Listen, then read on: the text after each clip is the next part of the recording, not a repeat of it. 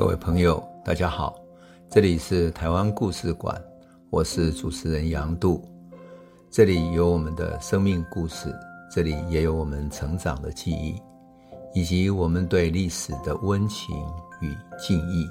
欢迎您收听。各位朋友，大家好，我们讲到自由中国对台湾的思想影响，哈，他所提倡的自由主义思想。民主制度、法治等等的这些理念，其实对当时的年轻学生影响非常之大。即使到了我高中时候，哈，在台中一中念书的时候，我们都可以在台中省立图书馆找到旧的《自由中国》杂志。然后我们在胡适文存在《自由中国》杂志里面去寻找到什么叫做自由主义、民主、法治等等的。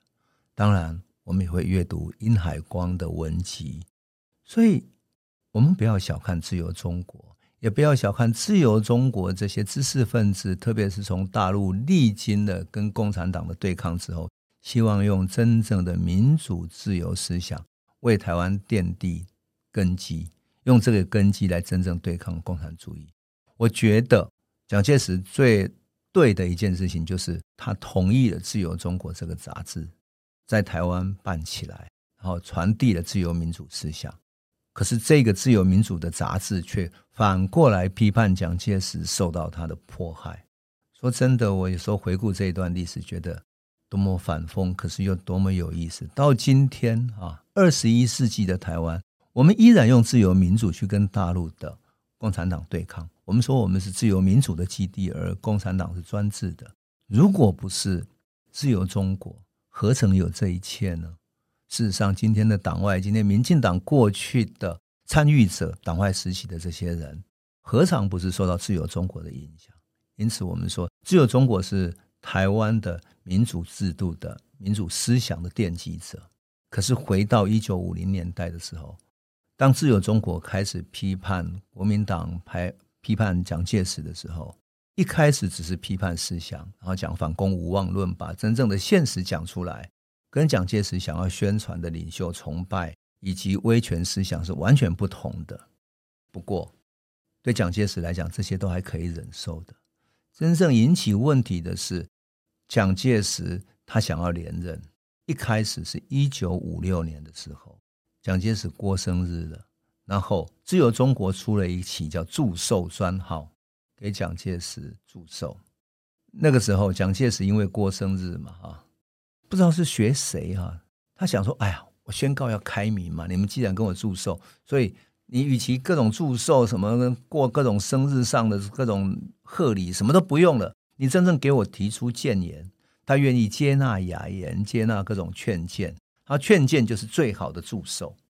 哇！当时知识分子啊，有一种很正直的天真，所以只有中国这一群热血的天真正直的知识分子，就出了一期祝寿专号。”用十几篇的大文章，哈，胡适、徐复观、夏道平、蒋云田、陶百川、陈启天等等的，每个人都写一篇祝寿的文章。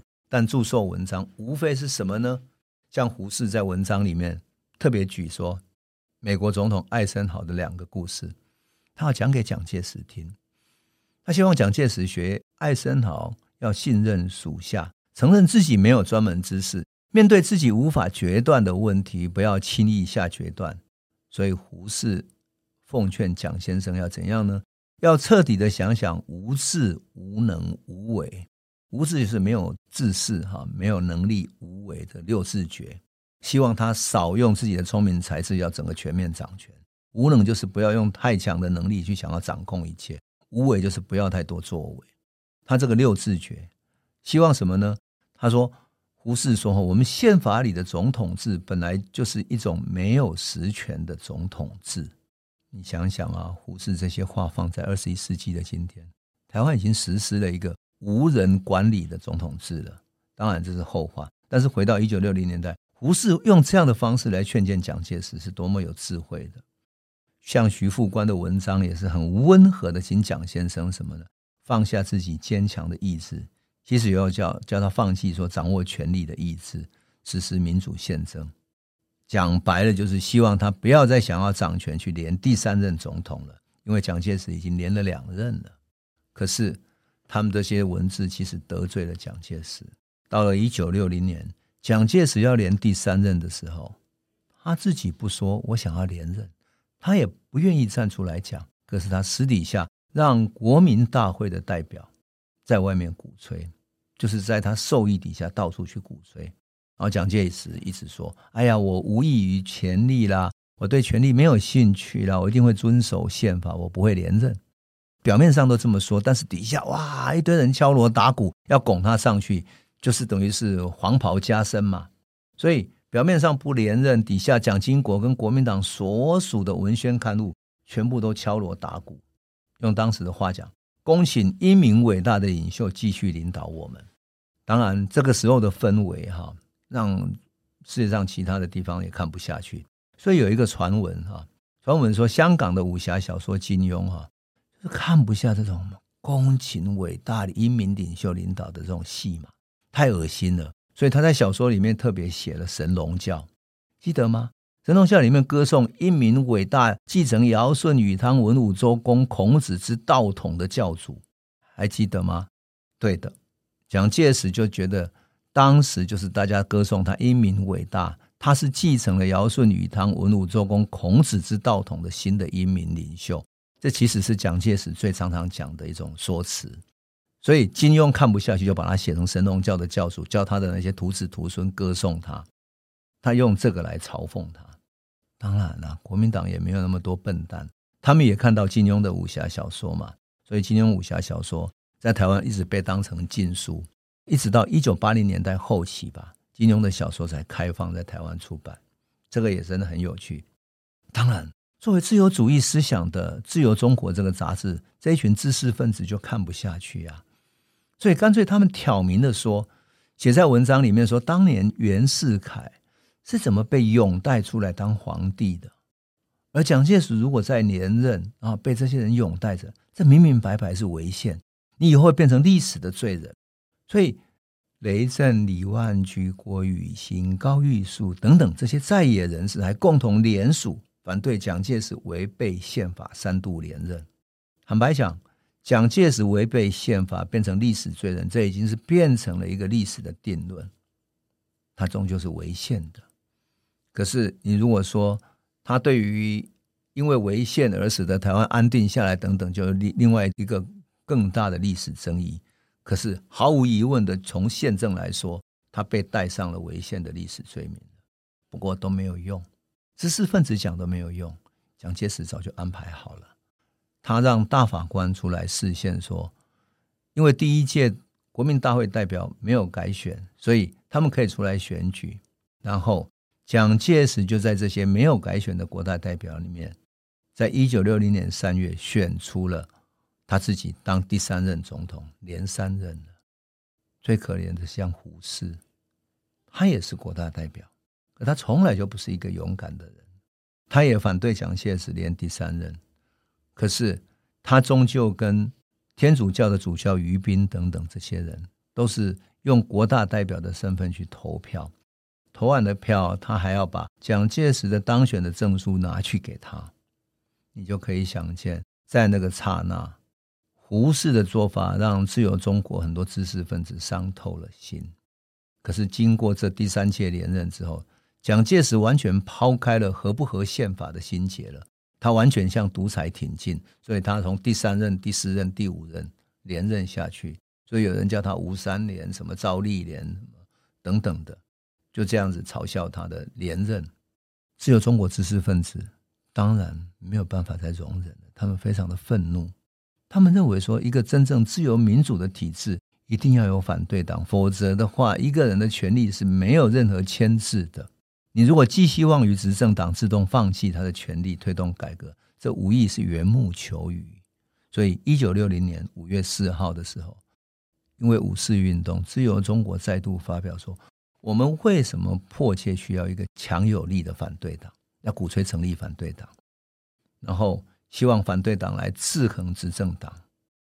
到了一九六零年五月十八号的时候，非国民党党籍的人士一共七十二个人哈，在民社党的总部举行了选举改进检讨会，主张要成立一个新的政党，要求公正选举，实现真正的民主，而且决议要组织什么呢？组织地方选举改进座谈会，来筹备一个新的政党。这个新的政党叫中国民主党。于是，为了筹备新党，雷震就担任了地方选举改进座谈会的召集委员，跟李万居、高玉树还有台湾的地方派系等等慢慢连接起来。李万居他是筹备中新党的党主席，那雷震准备当他的秘书长。为了扩大影响，哈，他还在台湾各地举办了四次的分区座谈会，就北中南各地分区座谈会。可是所有的座谈会里面，各个地方的情治单位都动员起来了。一九六零年九月一号这一天，《自由中国》第二十三卷第五期刊出了殷海光执笔的社论，叫《大江东流挡不住》，直接在杂志里面宣告阻挡就像是民主的潮流，是无可阻挡的趋势。这篇文章好像一则宣言一样，宣告自由中国的外省知识分子要结合台湾在地的知识分子，特别是在地的像李万居这些。在地的政治人物，从言论要走向行动，从反对思想要走向反对党了。本省结合外省，知识分子结合基层的群众，言论刊物要结合政党组织，这三个等于是触及了国民党政权，特别是威权政权的容忍底线。蒋介石开始行动了。一九六零年九月四号，警备总部就用涉嫌叛乱的罪名，把雷震。还有刘子英、马之孝、傅政等人逮捕。这一天，胡适人在美国，他听到消息非常的震惊，马上给行政院院长陈诚发出了一个电文。电报说：“哈，今晨此间新闻广播雷震等被逮捕之消息，且明说雷是主持反对党运动的人，彼意彼意就是。”胡适的意思啊，比喻政府此举甚不明智，其不良影响所及可预言者一，一则国内外舆论必认为雷等被捕，表示政府畏惧并挫折反对党运动；二则只是雷震等四人被捕，自由中国杂志当然停刊，政府必将蒙摧残言论自由之恶名；三则。在西方人士心目中，批评政府与谋成立反对党皆与叛乱罪名无关。即使有这样的电报也没有用，各界为之哗然，愤愤不平也没有用。甚至立法委员费希平在立法院提出六点问题质询行政院长陈诚都没有用。后来的解密资料显示什么？这一年的十月八号。蒋介石明确的指示军事法庭，就蒋介石直接介入军事法庭的审判，说什么呢？说雷震的刑期不得少于十年，复判不能变更初审的判决。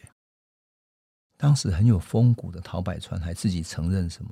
他承认说，深知政府制裁雷震决心如铁，自非监察院所能挽回了，所以。雷震被军事法庭用包庇匪谍、煽动叛乱的罪名判刑十年，其他马之孝、傅政判感化三年，而被诬陷成匪谍，也就是代表匪谍过来联系的刘子英，他其实是诬陷的，反而被判刑十二年，他是最冤枉的，因为他只是用来诬陷别人的工具，判的最重。那么跟雷震一起阻挡的苏东起是云林县议会当时的一个政治人物。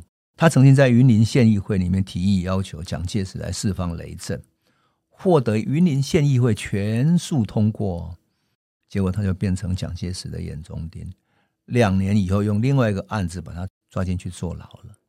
后来苏东启的家族就变成云林的政治世家。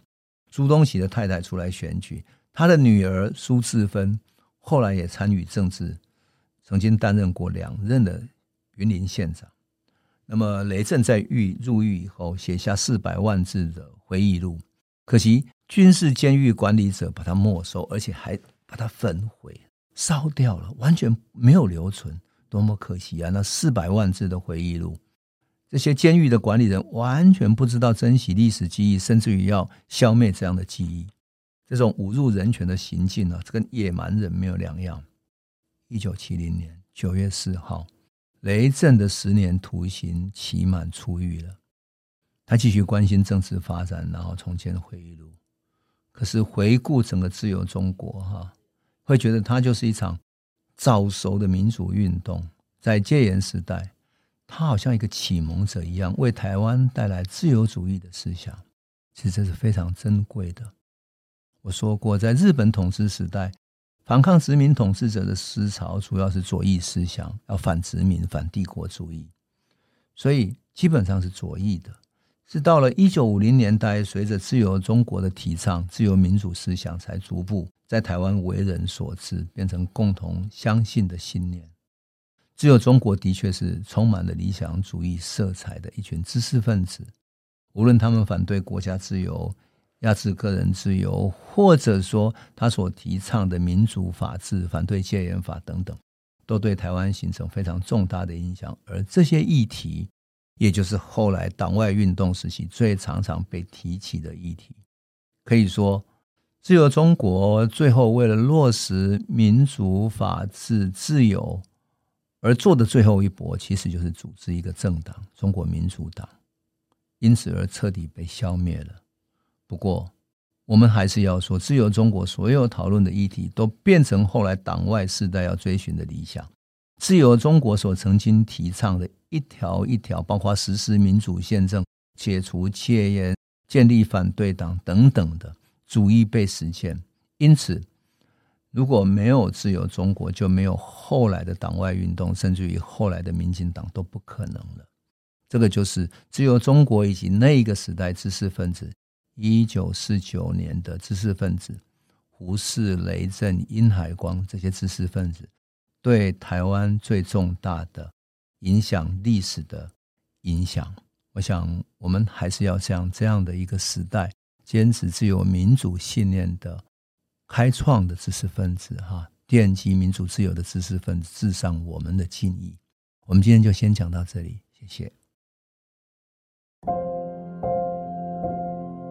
这里是台湾故事馆 Podcast，我们每周一、周五会固定更新。新的台湾故事，请随时关注台湾故事馆粉丝页，按赞并分享。最后，我们工商放送一下：若你对本节目有兴趣，可以购买纸本的《有温度的台湾史》，更方便您阅读。